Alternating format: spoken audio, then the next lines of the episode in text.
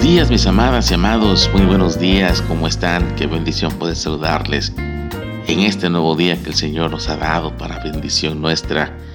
Estamos ya en la primera semana del mes de septiembre y estamos disfrutando de todo lo que el Señor ha preparado para nosotros en esta oportunidad. Como buenos mexicanos celebramos la libertad, la independencia de México de aquel yugo de esclavitud español que estuvo por 300 años en nuestro país, en nuestro territorio, ya que éramos colonia española.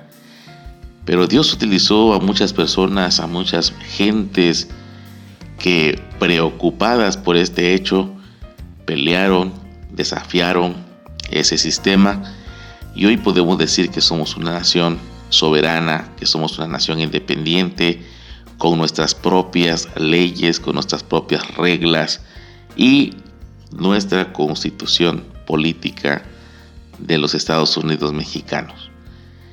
Justamente celebrando esa libertad es que podemos entender la libertad que nos dio Cristo Jesús en ese sacrificio perfecto hecho en la cruz del Calvario para librarnos del pecado. Así es, mis amados, mis amadas. No hay pecado por muy grande que éste parezca que no pueda ser perdonado por ese sacrificio perfecto hecho por el Señor Jesús en la cruz. No importa de qué índole sea, no importa desde qué antigüedad sea, lo grande que pueda verse, Cristo nos hace libres del pecado. Si alguien ha pecado, dice la palabra que tenemos que confesar nuestros pecados porque Él es fiel y justo para perdonar nuestros pecados y limpiarnos de toda, de toda maldad. Pero también el Señor nos hace libres en ese sacrificio perfecto de una manera de vivir sin sentido.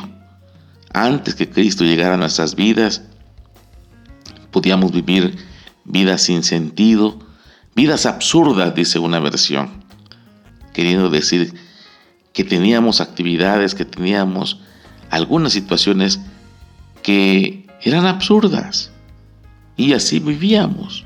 La palabra dice que eso aprendíamos de nuestros antepasados. No vivíamos de acuerdo a la palabra del Señor, sino de acuerdo a dichos, de acuerdo a algunas experiencias de nuestros antepasados que nos daban una vida sin sentido.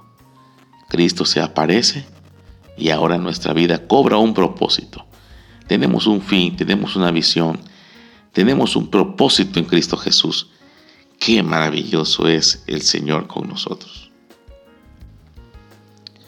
Y en ese sacrificio perfecto el Señor también nos hace libres del poder de la muerte. Aquellas personas que le tienen miedo a la muerte viven en esclavitud acerca de ella. Nosotros no.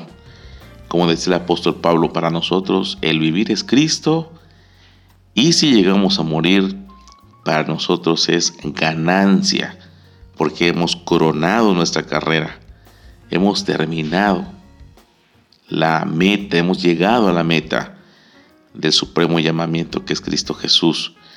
Así que no temamos a la muerte porque Cristo Jesús la venció. Yo soy la resurrección y la vida.